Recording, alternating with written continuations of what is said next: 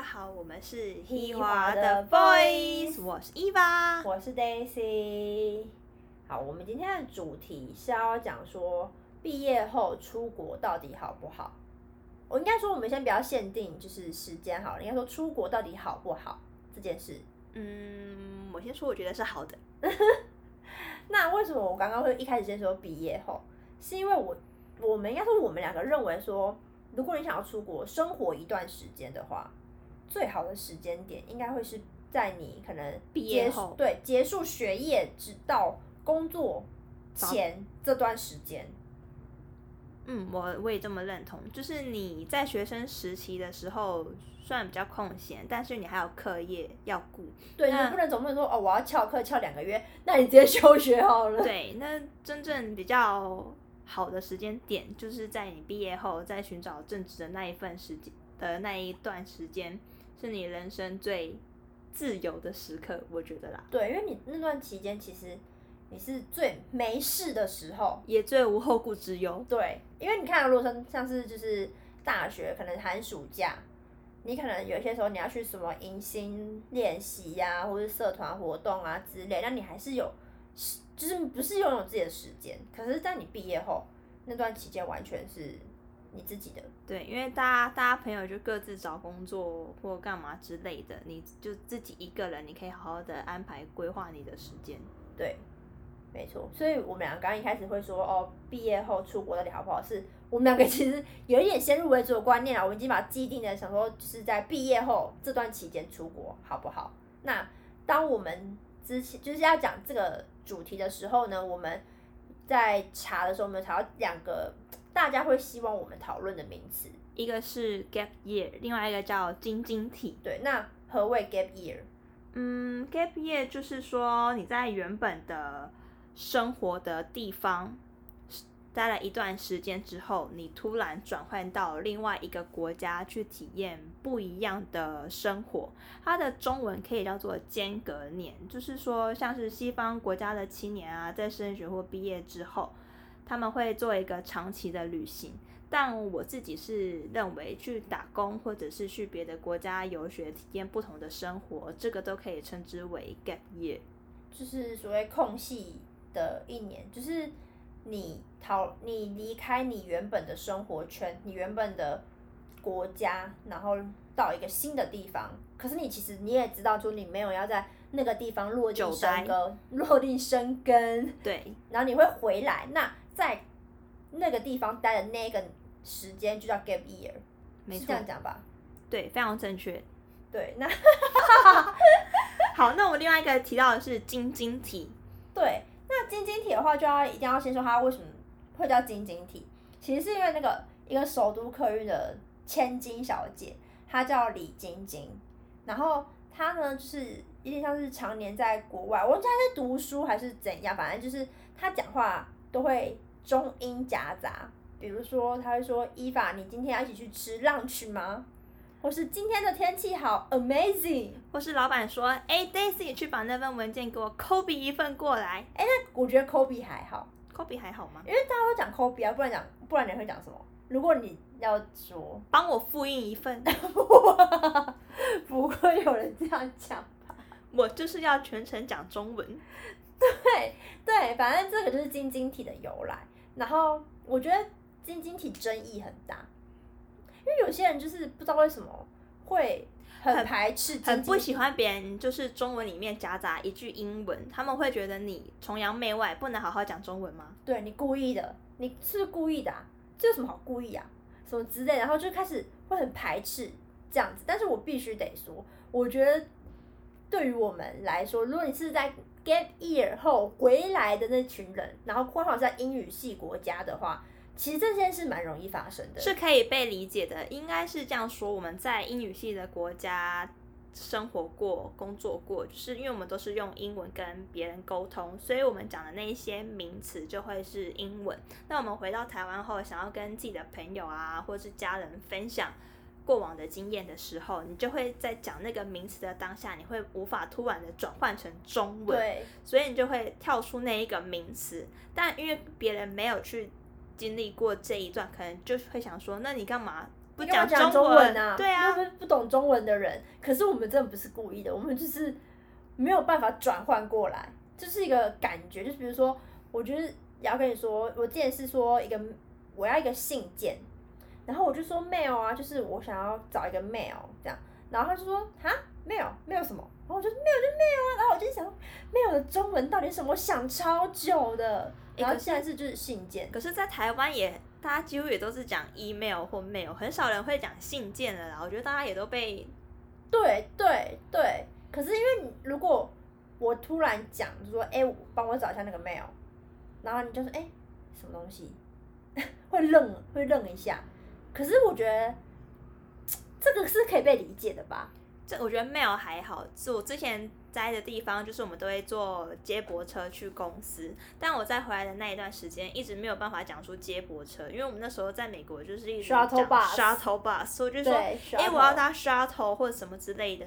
我的朋友就非常无法理解，说你为什么就不讲接驳车一直讲哎、shuttle？哎、你知道，对我那时候刚回台湾的时候，然后我不知道公车叫公车，我就一直说就搭 bus 啊，搭 bus，很标准的晶晶体，对，然后我就一个，那不然 bus 叫什么？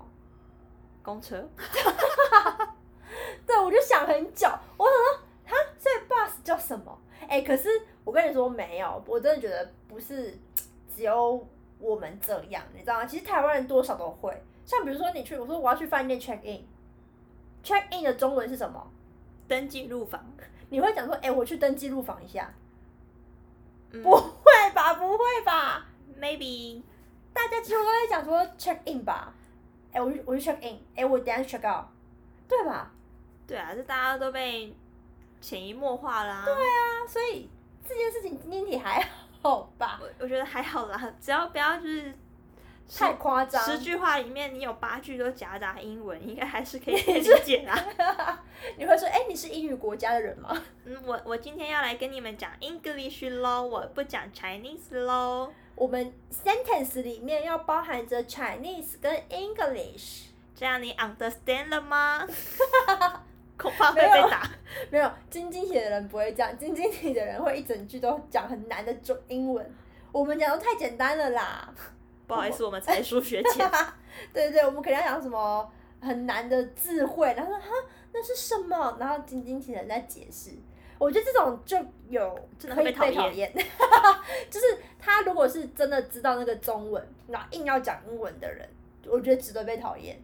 嗯，除非是他可能真的太顺了，像那个李晶晶，他可能常年生活在国外太顺了，那我觉得是合理的。但我觉得我现在已经有点不准了，毕竟我已经回来有点久了，我已经又被中文同化了。我以我以为你要说我已经没有晶晶体了，我不太不太有晶晶体了啦，我已经都可以很顺利的翻译成中文。现在你嘲笑别人吗？哦，没有，我不会嘲笑别人，我尊重他人。好哦，很怕被骂，很怕被骂。哎、好，那我们拉回我们的正题，就是毕业后出国的好不好？那除了讲刚刚的 gap year 啊、晶晶体之外，先跟大家就是前情提要是为什么我们会讲这点，是因为刚好我们两个就是都是在毕业后选择出国的人，是我们伊伊娃就是去打工度假，对，我是去四个半月，那 Daisy 是去留学。对我去了将近快两年的时间。嗯，那到底好不好？我们来讲一下优优缺点好，因为我觉得优点都会伴随着缺点，那缺点一定也都会伴随着优点。那我们今天就来讲说它到底的优缺点好不好？这样子。嗯，我自己觉得优点是大于缺点，但也是有缺点。优点的部分就是我可以打开我的眼界，体验不同的生活，认识到很多不同国家的朋友，像是我就有认识厄瓜多的朋友、嗯多米尼加的朋友、墨西哥的朋友、俄罗斯的朋友，还有黑山共和国的朋友。它是在欧洲的一个小国，大家可以去科普一下，黑山共和国是真的没听过，如果你这样跟我讲，我会以为是非洲哎、是欧洲，大家去 Google。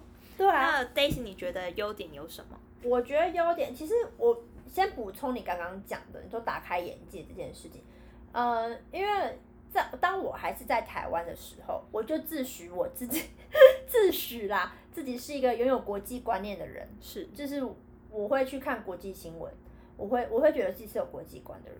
可是，嗯，我不，我觉得那时候来那时候我就不认为说哦，出国到底会多打开眼界什么之类的。可是真的真的去了国外之后，你才知道什么叫做打开眼界。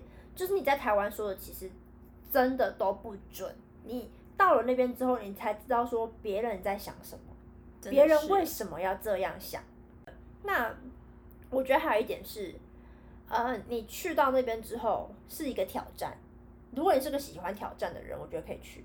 因为你就是完全跳脱你的舒适圈，从头开始。跳脱舒适圈这一点真的很重要。对，就是其实我觉得我们都会有一个安逸的感觉，人都会喜欢安逸。没错。对，可是我觉得这就是一个人生，你要去跳脱你的安逸感，跳脱你的舒适圈，去一个拥有就是不一样环境的地方，你才能知道自己的极限在哪，你可以挑战到什么程度。嗯，就是你要真的踏出去了，你才会真正的知道自己的能力、能耐对在哪里。我觉得是有点，就是应该说是，而且到那边之后，你可以重新认识自己。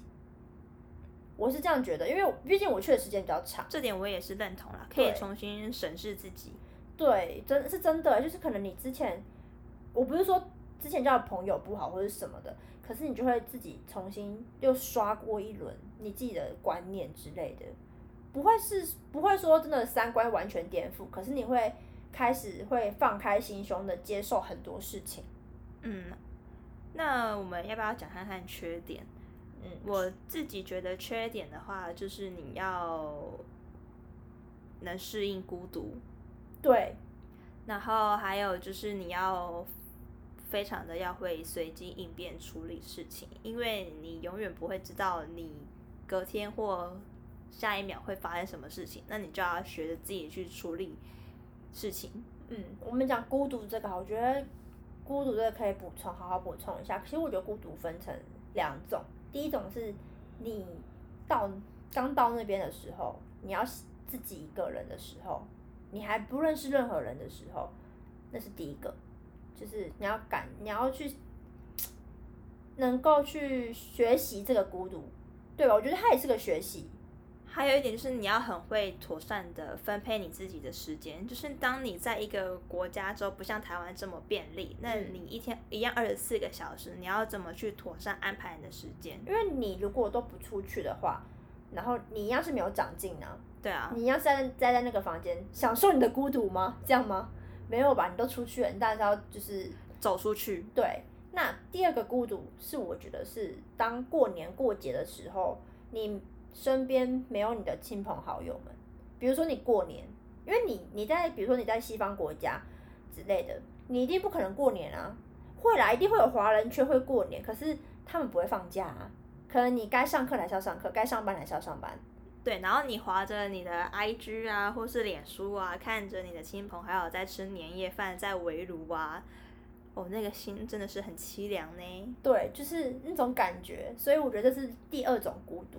而且还有一种啊，我再补充一个，还有第三种孤独，就是所谓身体上的吗？啊，没有啦，哎，这个是合家观赏的啦。好了，讲正经的，第三个孤独，我觉得是当你知道你的家人发生一些事情，或是你本身自己发生一些事情的时候，你是没有办法去求助的，或是你没有办法帮助你的家人的。比如说，你家人可能突然今天发生什么事情了。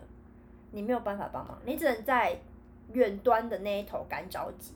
对，就是我刚刚提到的随机应变的能力。但就以我自己来举例的话，我刚刚会说它是缺点，就是因为我在美国也曾经发生了几件憾事啊，真的是憾事。一开始去的没几天，我带去的美金九百块钱就被偷走了。那我一共只换了一千美金。那九百美金被偷走，可想而知我剩下一百美金，而且还没有开始工作，钱就被偷走，多么的遗憾。然后工作结束之后，还发生了翻车事件，就是第人生第一次坐救护车，就是在美国坐的救护车。那那时候我都有跟我家人谈这件事情，就是用电话跟他们说，哦，我的钱被偷了，我在美国发生车祸啊，他们也只能干着急，嗯。他们也于事无补，他们帮我联系台湾的的代办啊，或者是什么都没有办法，他们就只能说我需要自己在当地自己解决。就是刚刚说的，你看，一个在亚洲，一个在美洲，分隔两地，时差差了十几个小时，你的家人确实是没有办法立即的帮助你，所以你就要自己要会处理这些事情。但我觉得这个也伴随着优点，就是你会成长很多。没错，对，我觉得它也是伴随着优点的。嗯，所以其实以我们两个观点来说，我们其实是蛮推荐大家可以去国外走走的、看看的、去生活的。那何谓说就是生活？用“生活”这两个字，是因为呃，我们不希望，我们我们应该说不是不希望，是说我们今天讨论的主题是到那边生活好不好？我只能说我觉得非常好。因为生活这件事情不是说我到那边旅游游玩不一样，我我觉得这两个是完全不一样的东西。嗯，就是回归到我们刚刚说，就是最好的时间点就是在你毕业后的那一段时间，是因为你最没有后顾之忧，又最有时间点。那我觉得我们一开有开始有了正职工作之后，我们想要出国玩啊，顶多就是请假一个礼拜、两个礼拜，你们你的老板可能就会想要叫你走人了。嗯然后你到那个国家，你也只能是走马看花，你没有办法完全的深入了解这个地方。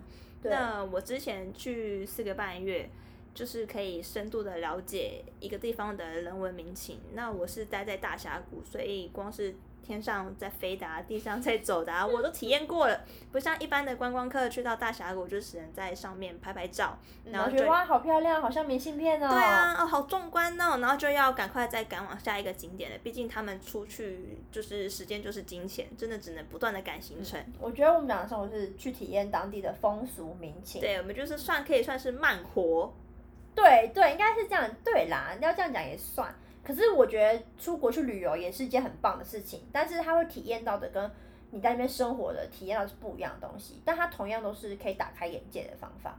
对，因为我自己之后也有去别的国家做短期的旅游，但那真的就只是纯粹的旅游，我真的就完全没有办法了解当地的风俗民情。说我当地人在想什么、啊，对我只能用维基百科 补充自己的知识。对，所以到那边生活这件事，我觉得是蛮不错。就是虽然说我们两个今天讲的都是属于美国的，因为我们我们俩都去美国，可是我觉得我相信啦，不管是到哪里，它基本上道理不会变。我们刚刚讲的优缺点其实是大同小异的。对，就是要打开眼界啊，踏出舒适圈。对，然后缺点也是就是孤独啊，或是你的随机应变，就是你发生事情是不会有人理你的，这样子。就是我觉得到哪里，不管到哪个国家都一样，不管你今天是去澳洲、英国、丹麦，或是黑山共和国，对大大家快去科普一下。对，或者是你去中南美洲啊，或者是去哪一洲都一样，就是走出去啦。我真的觉得走出去很很很棒。嗯嗯，大家想听更多我们生活的有关在美国生活的故事吗？对，如果就是我们之后也可以做一集分享给大家听，因为有很多很莫名其妙的事情，或是很嗯不懂国外的人的想法因为，我就我直到现在我都不懂哎、我在美国可是发生很多憾事呢，大家想听的话，下一集下一集。啊，还有花费，我们也可以在下一集告诉你们哦。哦，对对对，还有花费，我觉得花费很重要，因为我觉得花费远远超乎我的想象，嗯。不是说贵或是便宜，就是你自己会觉得现在有个预估值，可是我这个我们之后真的会，真因为可能听到集这边，大家就会想说啊，你们就一直说好好好，那到底花多少钱？要多少钱？对要多少钱？多少钱可以出去？哦，知道啦，我懂你们。签证要哎，对对对，各位办签证也要花钱，哎，办签证是各依各国而不同。我们就先点到这边，我们下一集再告诉你们。啊，我们下集会去查说哪一国要多少钱吗？要这样吗？但是大家想知道哪一些国家，我们对帮你那特别查一下啦。知道哪些但我们两个比较了解的是美国啦。对，如果你特别想知道哪些国家的话，就是你一样可以留言给我们，OK 吧？那我们今天就大概讲到这边。那结论的话，其实我们我们两个也有说，就是我们是推荐大家出去玩的，对，就是出去生活的，百分之百推荐啦。对对对，那如果你大家还就喜欢我们的话，记得 follow 我们。然后如果想要听我们讲什么议题啊，或是荒谬的言论的话，也欢迎到我们的 Instagram 跟我们说。那我们下周同一时间在这边跟他聊天，拜拜。